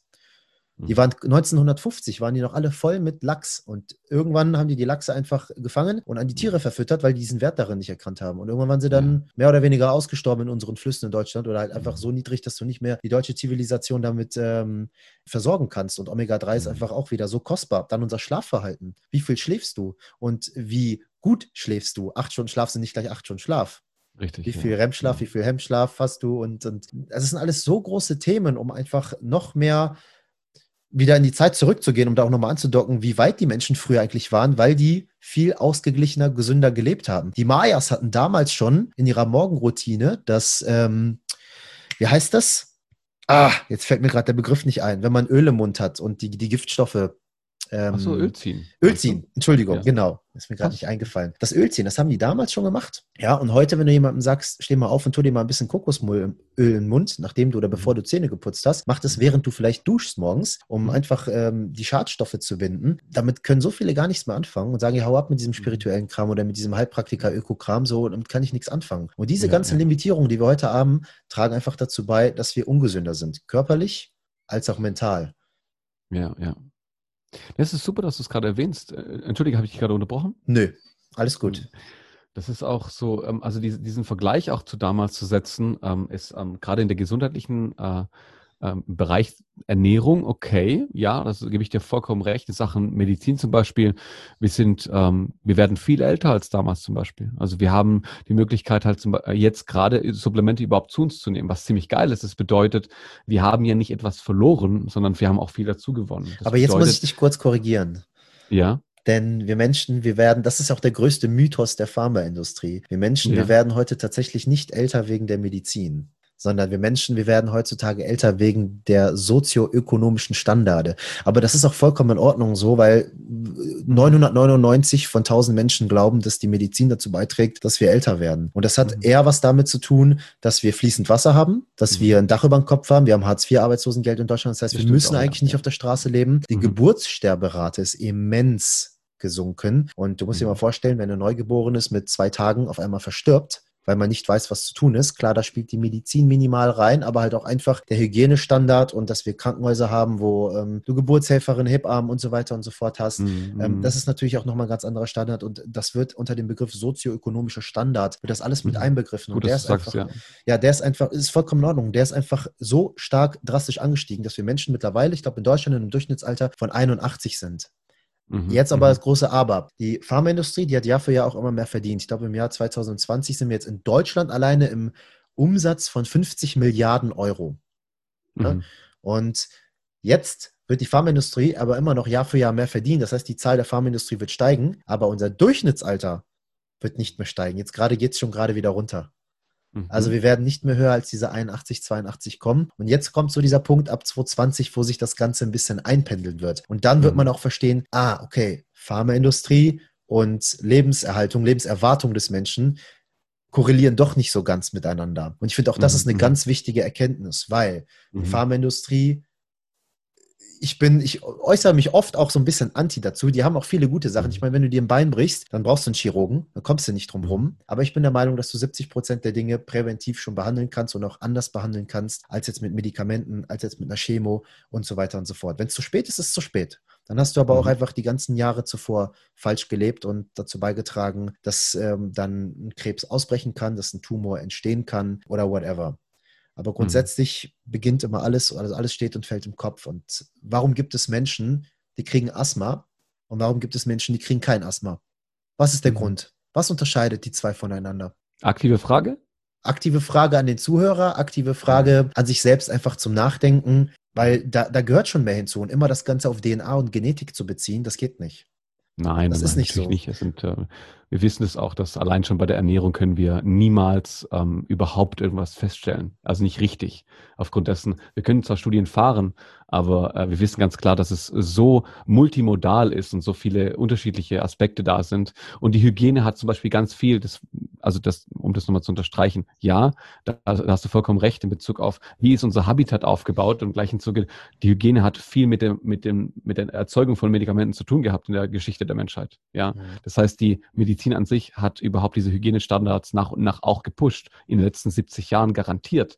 Also ohne das hätten wir niemals in der Form intravenöse Hilfeleistung gehabt. Wir hätten niemals Krankenhäuser, die uns in Zeiten, in denen wir sterben können, ja abholen und so weiter. Das sind die, die ganzen Strukturen, also diese Infrastruktur, von der du gesprochen hast, hat viel Korrelation mit der Medizin. Nicht mit Medikamenten wohlgemerkt, okay, gar keine Frage, aber mit dem Wachstum sozusagen für die Gesundheit des Menschen, wie Hippokrates, der vor 2000 Jahren ähm, diesen, diesen Eid sozusagen niedergelassen hat, weil er sich für den, für, das, für den Menschen an sich interessierte. Gar keine Frage. Und diese, du hast da diese Klarheit zu formulieren wollen, das fand ich auch, ähm, und das hast du auch richtig hinbekommen. Und diese Klarheit, die damals die Menschen hatten, im Vergleich zu heute, also diese mentale Klarheit, weil sie auch nährstoffreicher sozusagen waren, oder, oder, oder. Das kann ich jetzt in der Form nicht so bestätigen, weil ich das nicht weiß. Ich, kann, ich, Mhm. ich weiß es nicht. Wenn du sagst, dann, dann darf ich dir in dem Fall in dem Rahmen glauben. Am Ende des Tages, am Ende des Tages müssen wir auch nur das glauben, was in den Büchern steht, beziehungsweise was uns ja auch heute beigebracht wird, weil wir haben zu der, zu der Zeit ja beide nicht gelebt. Und Nee, leider am, nicht. am Ende des Tages, leider nicht, tatsächlich. Am Ende des Tages sind es ja auch nur Dinge, die uns irgendwie so äh, zugetragen werden. Ja. Ich äußere aber selbstverständlich im Podcast auch immer nur meine Meinung. Ja, das ist ja auch immer ganz, ganz wichtig, dass man irgendwie nicht sagt, das ist so und ne, Nee, das, nee. Das, das, ist, das ist das einzig Richtige, sondern wir diskutieren ja einfach nur unsere Meinung und, und geben auch diese kund. Und ich denke einfach nur, wenn damals schon Menschen solch ein Wissen hatten und schon Mhm. diese Dinge auch irgendwie in Anführungszeichen sehen konnten, ohne irgendwelche technischen Hilfsmittel und trotzdem irgendwie das, ich sag mal, die Dinge auch bewusst wahrnehmen konnten, ja. mit deren Sinneswahrnehmung, die sie hatten, weil einfach diese Einschränkung nicht da war, dass sie Mhm. einfach deutlich weiter waren. Und ich Mhm. denke auch, dass der Mensch sich hoffentlich, ich hoffe zumindest, dass der Mensch sich in der nächsten Zeit irgendwo auch wieder da so hinentwickeln kann. Weißt du, wie ich das meine? Ja, also äh, gerade auch in der Hinsicht ähm, Naturwahrnehmung ist halt massiv runtergegangen. Mhm. Das wissen wir auch. Ja, also die Hirnareale sind halt, ähm, also beispielsweise bei unserem Daumen seit der 2000er Wende haben wir ein größeres Hirnareal für unseren Daumen und Zeigefinger. Handy, ja. Ja, ja, ja, ja, ja. Das ist echt spannend. Also da gebe ich dir auch vollkommen recht, äh, die Verbundenheit diesbezüglich. Ähm, ich bin zum Beispiel gar kein Fan davon, hey, lass uns wieder ähm, äh, zurückgehen wie vor 2000 Jahren. Auf gar keinen Fall. Mhm. Auf gar keinen Fall. Das, äh, also ich bitte inständig nein, weil du hast gar keine Lust, also ich, ich sag mal so, mit dem, mit dem Lebensstandard von heute in, äh, vor 2000 Jahren zu leben, mit Sokrates würde ich sagen, auf jeden Fall. Aber mit was für Krankheiten die damals zu tun hatten und Co., das willst du nicht. Vor allem die, die mentalen Krankheiten, zu sagen, okay, diese Instinktsicherheit, die sie damals hatten, wurde auch ausgelebt. Töten, vergewaltigen, einfach so. Das haben wir heute nicht mehr. Mhm. Diese moralischen Vorstellungen waren damals nicht so vertreten wie heute. Ja. Das sind teilweise auch einschränkend und im gleichen Zuge so, was, was mache ich denn da damit? Also, wohin will ich denn da damit auch gehen? Und ganz ehrlich, boah, also wir reden heute von Rassismus, aber damals wurde der nicht nur gelebt, sondern, also der wurde auch umgesetzt. Mhm. Also nicht umsonst entstand Sklaverei. Heute, heute beschäftigen wir uns sozusagen mit den Themen, die wir heute haben, die anders sind. Nicht Mhm. besser oder schlechter, anders. Und im gleichen Zuge war damals das Thema Rassismus gar kein Thema, sondern einfach töten. Großer Find- Unterschied. Ich finde es auch total interessant, was du gerade sagst. Ich habe letztens vor ein paar Tagen eine Doku gesehen, da ging es um die Revolution der Selbstlosen. Kannst du bei Amazon Prime, Amazon Prime schauen und dort wird neurologisch wissenschaftlich bewiesen, dass der Mensch von Grund auf schon als Baby moralisch handelt und moralisches Denken mit an den Ja. Tag bringt. Und Beispiel, da war, da war ähm, so eine Situation, da waren zwei Puppen, die eine war blau, die eine war gelb, die eine Ja. war blau. Hast du es gesehen? Ja, ja, die kenne ich. Ja, geil. Und dann hat, äh, jetzt nochmal für den Zuhörer, die blaue Puppe, nee, da, hat, da war eine dritte Puppe, die hat versucht, eine Brotdose aufzumachen. Und dann Ja. kam die blaue auf einmal und die hat der Puppe geholfen, die Brotdose aufzumachen. Und dann kam die gelbe und dann hat in derselben Situation die Dose zugehauen und gesagt, hier, die Dose bleibt zu. Und war gemein quasi zu der, zu der dritten, die versucht hat, die Dose aufzumachen. Und die kleinen Kinder, die haben dann da gesessen und man hat ihnen gefragt, welche Puppe findest du besser? Welche möchtest du? Und die haben sich dann alle für die blaue, für die Helferpuppe entschieden. Zumindest, ich glaube, die Zahl war, um ziemlich genau zu sein, acht von zehn Babys war das so. Von 80 Prozent der Kinder, die haben sich dann für die blaue Puppe entschieden. Und da war einfach schon moralisches Denken vorbei, äh, vorhanden. Und dann haben sie das nochmal anders gemacht. Die haben der blauen und der gelben Puppe ein Essen hingelegt, also irgendeine Belohnung. Es war wie so ein, wie so ein äh, Keksteig, aber das war dann einfach nur Knete oder sowas. Und die Mhm. Puppe, die versucht hat, die Dose aufzumachen, die war dann in der Mitte und dann wurden die in die Situation gestellt, okay, die dritte Person, die hat jetzt nichts. Von wem kriegt Ja. die jetzt was? Ja.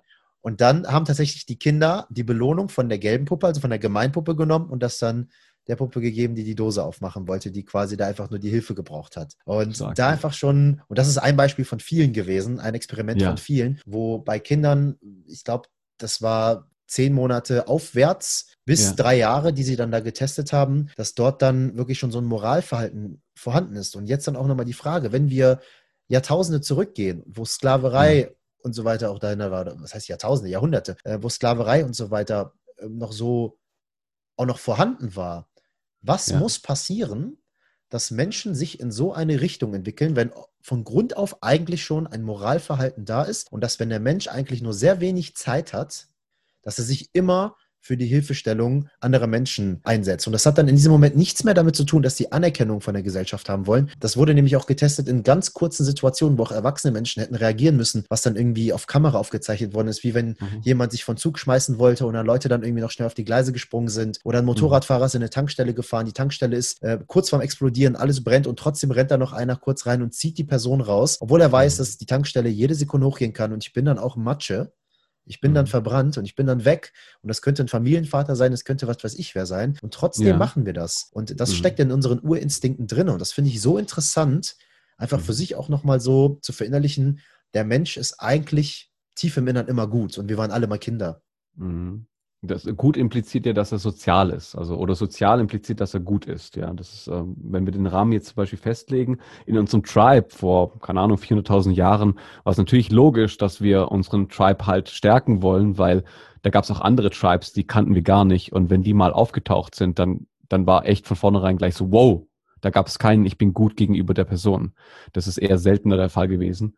Äh, logischerweise sieht man zum Beispiel Wölfen und Co. Dieses Beispiel, das du gebracht hast, finde ich echt interessant. Und zwar, ähm, als der, ähm, also wenn wir zum Beispiel Kinder zusammenstecken und die spielen, ja, die spielen dann so ein Spiel und du die rausnimmst, diese Kinder sind halt so Ahnung, zwei, drei Jahre alt und wenn du sie rausnimmst und fragst so, wie, wie funktioniert das Spiel denn gerade, also was für Regeln habt ihr, dann wissen das Kinder nicht. Aber wenn du sie wieder reinsteckst, dann, dann spielen die wieder sozusagen miteinander. Also moralische Spiele auch, ja. Die, die spielen dann, die, die wollen dann zum Beispiel Helikopter spielen und dann gibt's halt so ein Kind, was ein Helikopter spielt, aber jeder will halt den beste Kol- äh, also Helikopter darstellen, weil wenn, wenn, wenn du halt nicht gut bist, dann, dann finden deine mit, mit Helikopterkinder das nicht so cool, also Freunde. Wenn jetzt aber ein anderes Kind kommt und sagt, hey, ich möchte gerne, also das Spiel ist zwar schon cool, Helikopter, aber ich möchte gerne ein anderes Spiel spielen. Wenn der nicht cool genug ist als Tribe-Führer, wird das Helikopterspiel nicht aufgegeben.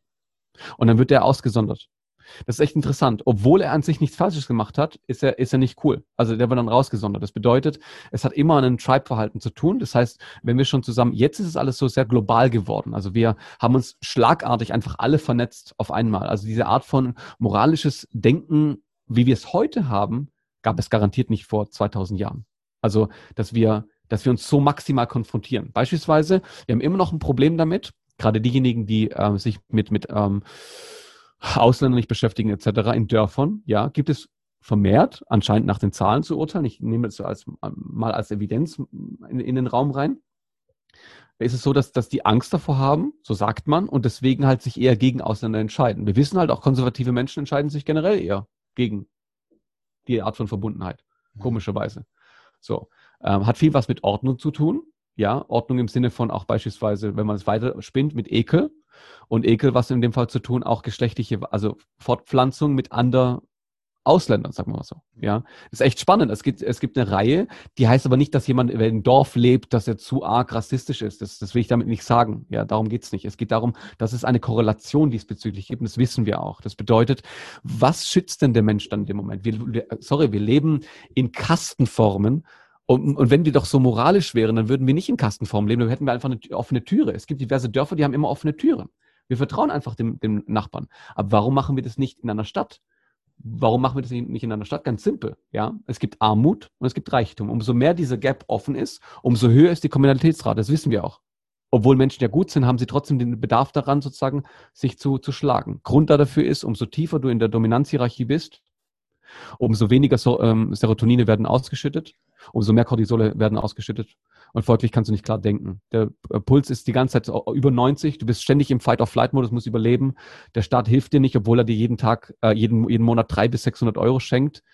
Ähm, das ist nicht genug. Du, alles ist eine Hydra. Deswegen, wenn du dich erkennst und merkst so, ach so, ich kann daran was verändern, kannst du in der Dominanzhierarchie aufsteigen. Das ist der klassische Vorgang. Das ist jetzt super, super vereinfacht, aber im Groben und Ganzen ist auch die Person, die zum Beispiel voll von Angst zerfressen ist, innerlich sehr gut aber sie glaubt, dass alles um sie herum schlecht ist.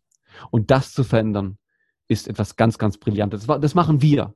Das machen wir. Die Menschen, die, die gerade, also, die am liebsten sozusagen ausrasten wollten, denen geben wir den Raum auszurasten, ohne dabei anderen Leuten zu schaden, damit sie merkt, ach so, sie braucht das gar nicht. Aber jetzt nochmal auch die Frage, ich finde es richtig, richtig gut, was du gerade erklärt hast. Was soll aber jetzt wirklich die Person machen, die wirklich nur 300 bis 600 Euro im Monat verdient? Ja. Die kommt gerade irgendwie so um die Runden, ernährt sich nur von Nudeln und Joghurt.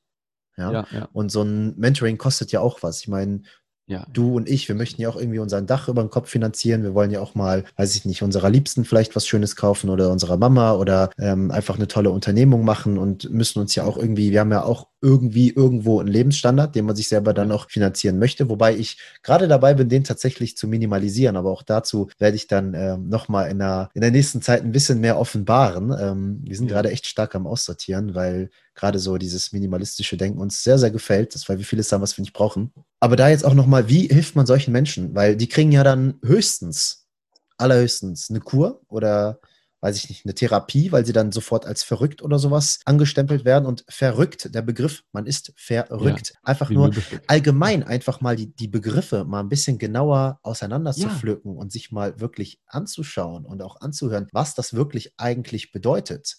Ja, mhm. ich hatte zum Beispiel im letzten Podcast mit Sascha Heupel, da hat er so schön gesagt, äh, Radikalität wird immer so als negativ betrachtet. Und Radikalität hat den Wortursprung Radix und das bedeutet nichts anderes als Wurzel. Also einfach nur zurück zum Ursprung.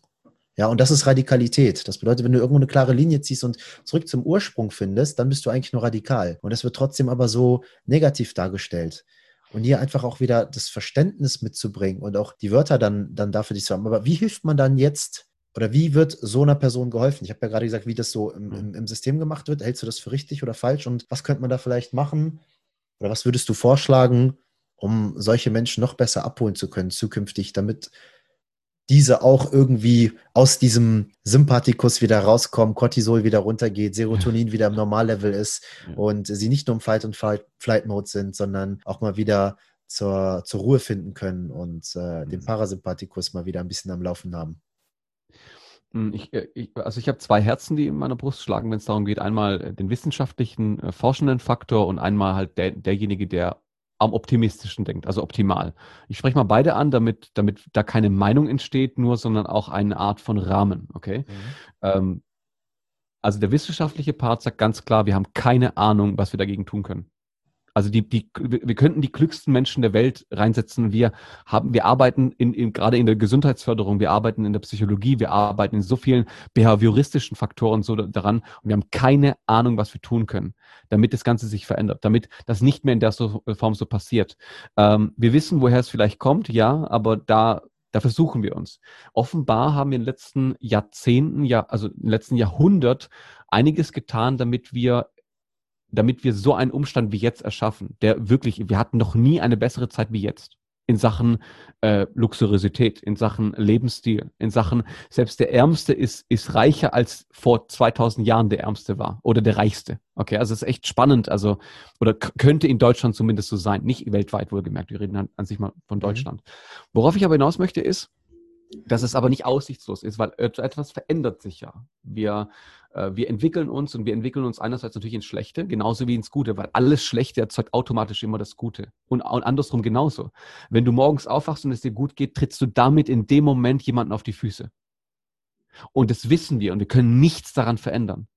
Bis auf eine einzige Sache. Wie denken wir darüber und wollen wir diese Person, ohne ihr das, die Hilfe überzustülpen, helfen oder können wir helfen. Und jetzt kommen wir zu dem, was wir machen. Das optimalste Denken oder optimistische Denken in dem Fall oder optimal im Sinne von, ich möchte etwas entwickeln. Ähm, das, was wir gerade tun. Ich habe, ich weiß nicht, ich glaube, ich habe mehr als 150 Stunden Videomaterial online. Mindestens. Das heißt, der ist frei, kostenfrei zugänglich. Das, dafür kriege ich kein Geld. Ja.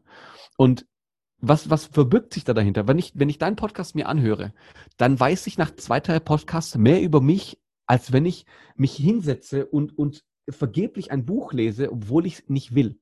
Aber ich kann die einfach zuhören, während ich zum Beispiel ja, äh, meine, meine Sachen irgendwie beim, äh, in der Müllerdrogerie einräume, um gerade mal meine 450 Euro im Monat zu bekommen. Verstehst du, was ich meine? Ja, klar. Und das macht was mit mir, ja, dir zuzuhören und dann zu wissen, so, ach so, da gibt es ein Leben da draußen, das kann anders sein. Geil ach so, ich erkenne mich jeden Tag selber. Das, was du vorhin gesagt hast, fand ich so gut. Achte mal auf deine Worte. Das ist so, wenn, wenn du mir das vor 15 Jahren gesagt hättest, ey, dann wäre ich heute auf Mars. Das ist so krass. Hm. Also, und das ist frei zugänglich. Jetzt wirst du sagen, ja, nee, du brauchst ja einen Rechner dafür, ein Handy. Ganz ehrlich, das kriegen wir so hin. Wir haben so viele Menschen um uns herum. Und wenn du anfängst, an den Menschen rumzuschrauben bei dir, sagst du, okay, ich verabschiede mich von manchen, die gerade mir nicht gut tun, aber vielleicht ich ihnen auch nicht wirklich, weil sie mir nicht zuhören. Mhm. Was passiert dann? Diese Ruhe in deinem Kopf, die dann entsteht. Also es sind marginale Themen. Kurt Tepperwein, Eckart Tolle, Tobias Beck und Co. Die sagen, die, die beginnen auch immer mit, der erste Schritt, den wir tun dürfen, ist, erkenne dich einfach selbst.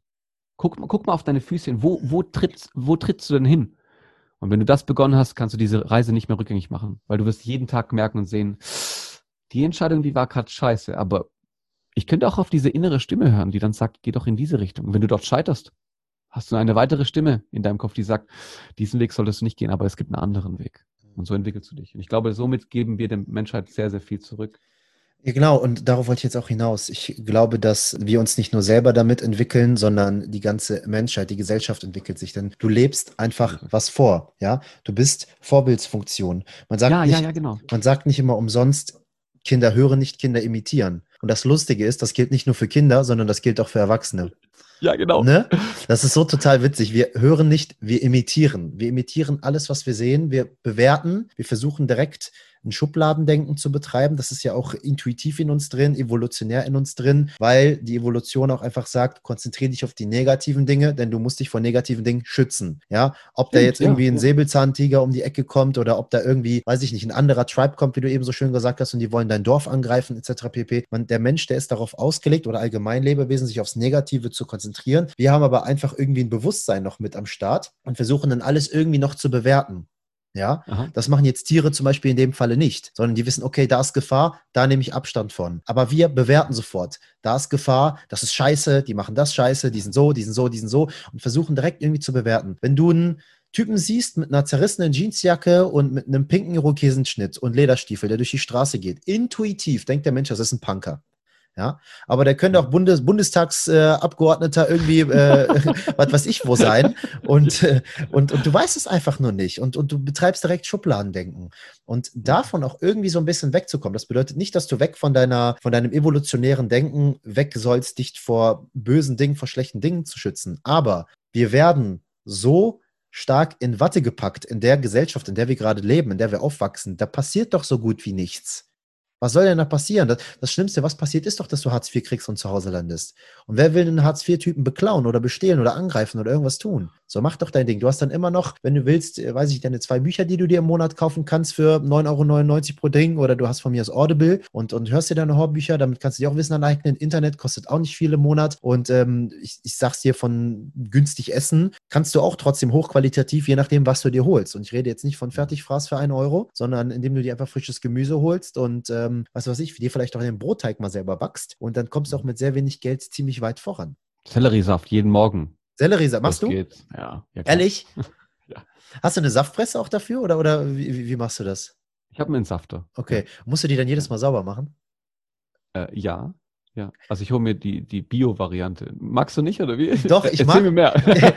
Warum ich jetzt gerade frage, ist einfach, weil mich dieses Reinigen der Saftpresse jeden Morgen nervt. So.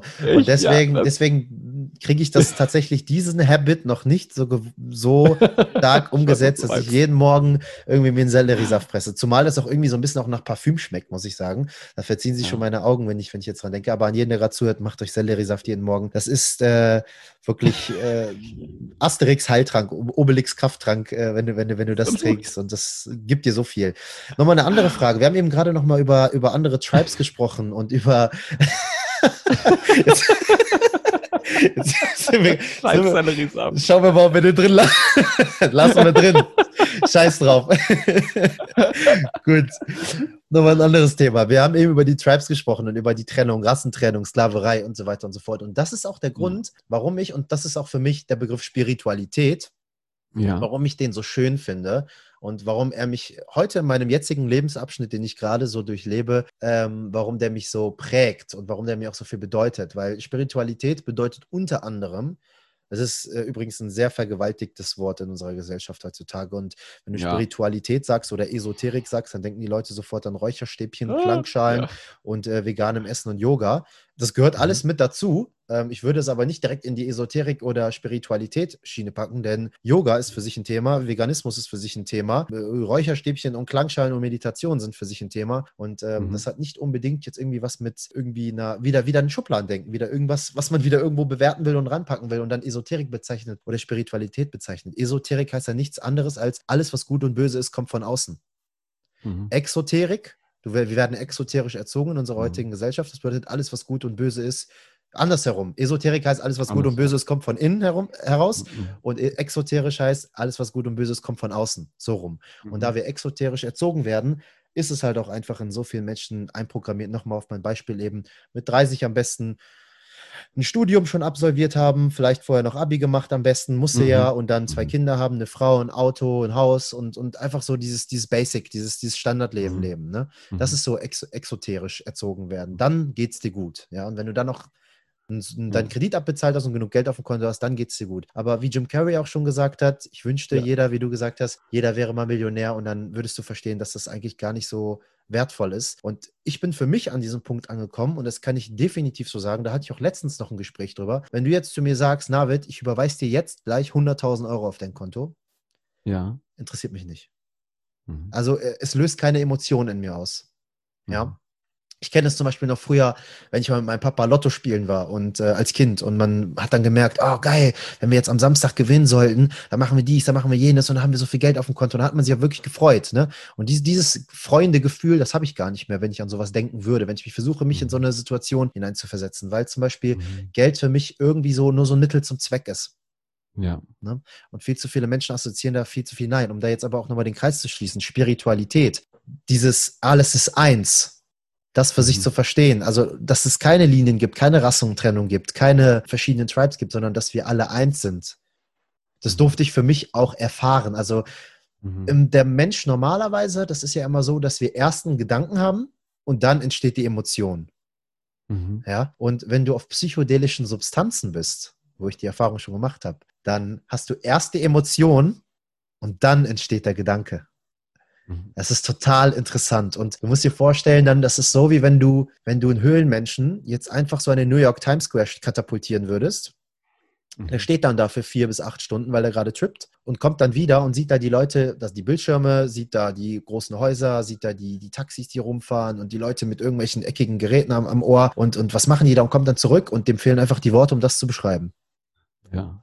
Und so musst du dir so eine psychedelische Reise erfahren, die, Mhm. ähm, äh, sag ich mal, eine, eine, eine große Tortur ist. Und äh, Karl Gustav Jung war übrigens auch mit am Start, denn ich war sehr stark in meinem Unterbewusstsein. Und ich Mhm. konnte auf einmal auf Dinge zugreifen, Mhm. auf die ich niemals Zugriff hatte. Mhm. Und das geht für mich definitiv auch in Spiritualität mit rein. Spiritualität ist einfach wieder Mensch sein. Ne? Wieder, Mhm. wieder wirklich du selbst sein und keine Trennung mehr schaffen. Denn das Einzige, was die Trennung schafft, ist nur unser Ego. Ego schafft die Trennung. Mhm. Und wenn du diese Ich-Auflösung verspürst, diesen Ego-Tod verspürst, dann gibt es keine Trennung mehr. Dann ist das eigentlich so, als würde ich gerade einen Podcast mit mir selber führen. Mhm. Als wärst du gerade ich. So. Und, und das, das Ja. einfach so für sich so zu verspüren, gespürt zu Ja. haben und danach dann zu versuchen, in Worte zu fassen, Ja. was ich ja jetzt gerade auch irgendwie so versuche zum Teil zu machen, um dir das irgendwie so ein bisschen haptischer Wundervoll, zu gestalten. Das ist so eine kostbare Erfahrung. Und ich sage nicht, dass das jeder machen soll, Mhm. sondern nur der Mensch, der sich dafür bereit fühlt und sagt, ich bin ready, ich mag mich auch meinen Ängsten stellen, meinen, meinen tief verankerten Dingen im Unterbewusstsein. Und du musst dir vorstellen, ich betreibe jetzt seit ja, knapp einem Jahr das Mentoring, aber seit vier Jahren bin ich Coach. Mhm. Und da habe ich eigentlich schon immer Mindset-Coaching betrieben, ob das auf der Ebene von Persönlichkeitsentwicklung, Bewusstseinserweiterung war.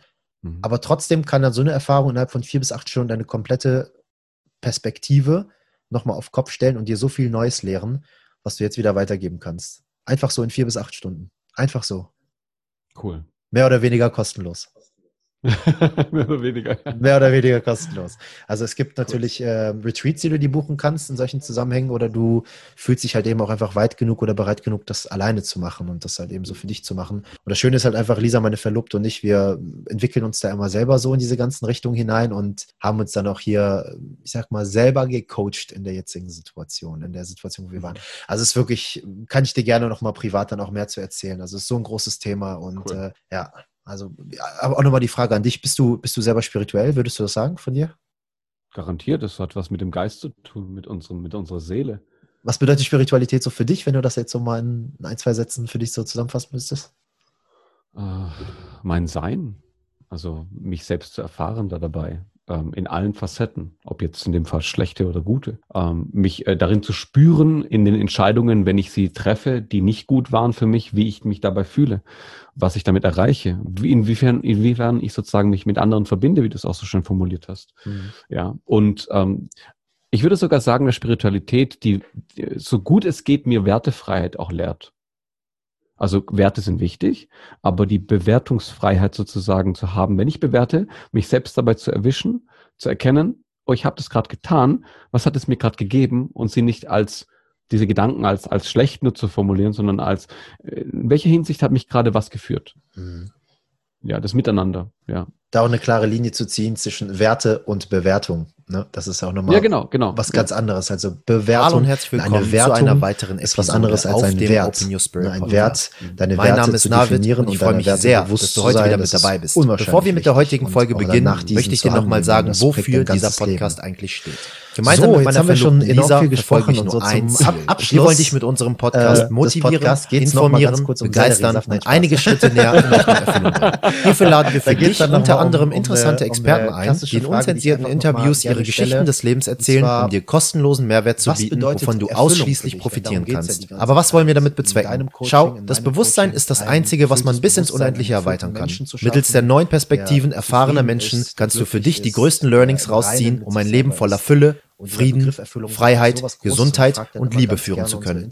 Besonders in unserer heutigen Zeit, wo alles geprägt von Leistungsdruck, Materialismus dich? und Hektik ist, dass man das schafft es der Mensch immer seltener bei sich zu bleiben. Hm, Limitierende äh, Glaubenssätze, die in unserem Unterbewusstsein Frage. verankert sind, tragen dazu bei, dass wir uns mit bedeutet, okay zufrieden ähm, geben, Erfüllung, obwohl wir perfekt haben ich können. hab's auch zum Teil Mit diesem Podcast möchten wir dir vor Augen halten, wie viel Potenzial noch in dir steckt und wie du an dieses Mehr an Potenzial gelangst. ähm, Genau deswegen erwartet dich jeden Mittwoch um 18 Uhr eine neue Open Your Spirit Podcast habe, Folge. mit diesem marginalen Ansatz des Bewusstseins im Verhältnis zu dem, was da draußen wirklich existiert, ja, sehr unendlich zwar das Bewusstsein, wie wir es gesagt haben, im gleichen Zuge fühlt sich das ständig irgendwie so, ja, da passiert viel und ich darf ein bisschen mitbekommen, so ganz wenig, dass ich dieses bisschen so so weit es gehend komplett nutzen kann.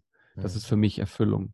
Weil damit fülle ich sozusagen die Möglichkeit, also da, da, dann fülle ich meinen, in diesem Rahmen, was ich leben darf, ja, diesen Rahmen. Und ähm, das bedeutet, alles, was passiert, das nicht gegen mich zu empfinden, sondern die Möglichkeit, dass was gegen mich ist, immer noch als lehrreich zu empfinden. Das äh, empfinde ich als Erfüllung. Weil alles, was mich sozusagen nicht erfüllt, in Anführungszeichen, ist die Entscheidung, es mich sozusagen so spüren zu lassen.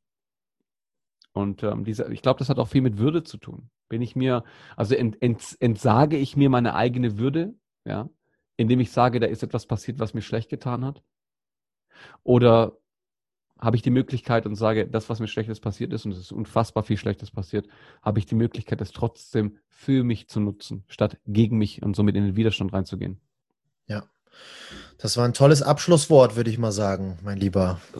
Danke. Dankeschön für deine Zeit, Dankeschön für dein Dasein, Dankeschön für die tollen Worte, die du, die du in diesem Interview so mitgeteilt hast, auch für die Offenheit. Ich für deine und für, deine, für, für dein Vertrauen auch mega. gerne, gerne. Hör mal. Das war wirklich, äh, waren tolle Minuten miteinander. Ich habe jetzt tatsächlich schon fast eine Stunde 20 miteinander gesprochen. Und ich freue mich schon, wenn das der Podcast online geht. Und äh, wie gesagt, ich bedanke mich ganz, ganz herzlich für deine Zeit. Hoffe, dass die ganzen Zuhörer da draußen auch viel Spaß hatten bei dieser Folge, sich viel da rausnehmen konnten. Und äh, wenn euch die Folge gefallen hat, teilt die gerne bei Instagram, WhatsApp und Co. Verlinkt uns auch gerne dabei, verlinkt auch gerne den Mhm. Zeus. Ihr findet natürlich alle Plattformen, wo ihr Zeus erreichen könnt, auch nochmal in den Show Notes, aber vielleicht auch nochmal von dir. Wo könnte ich die Leute alle erreichen? Äh, An Instagram halt am meisten, da wirst du ganz viel Amüsement äh, finden unter Sussign, also Zeus, IGN, ja, für das Zeichen von Zeus, nur halt mit einem S. Und dann halt noch auf deiner Homepage, die hast du ja auch noch, genau, YouTube-Videos und so weiter. Werde ich, werde ich alles in die Show Notes packen. Cool. Genau. Dankeschön für deine Zeit. Schönen Tag oder Abend, je nachdem, wann du die Folge hörst. Und von uns jetzt erstmal ein dickes Tschö. Bis bald.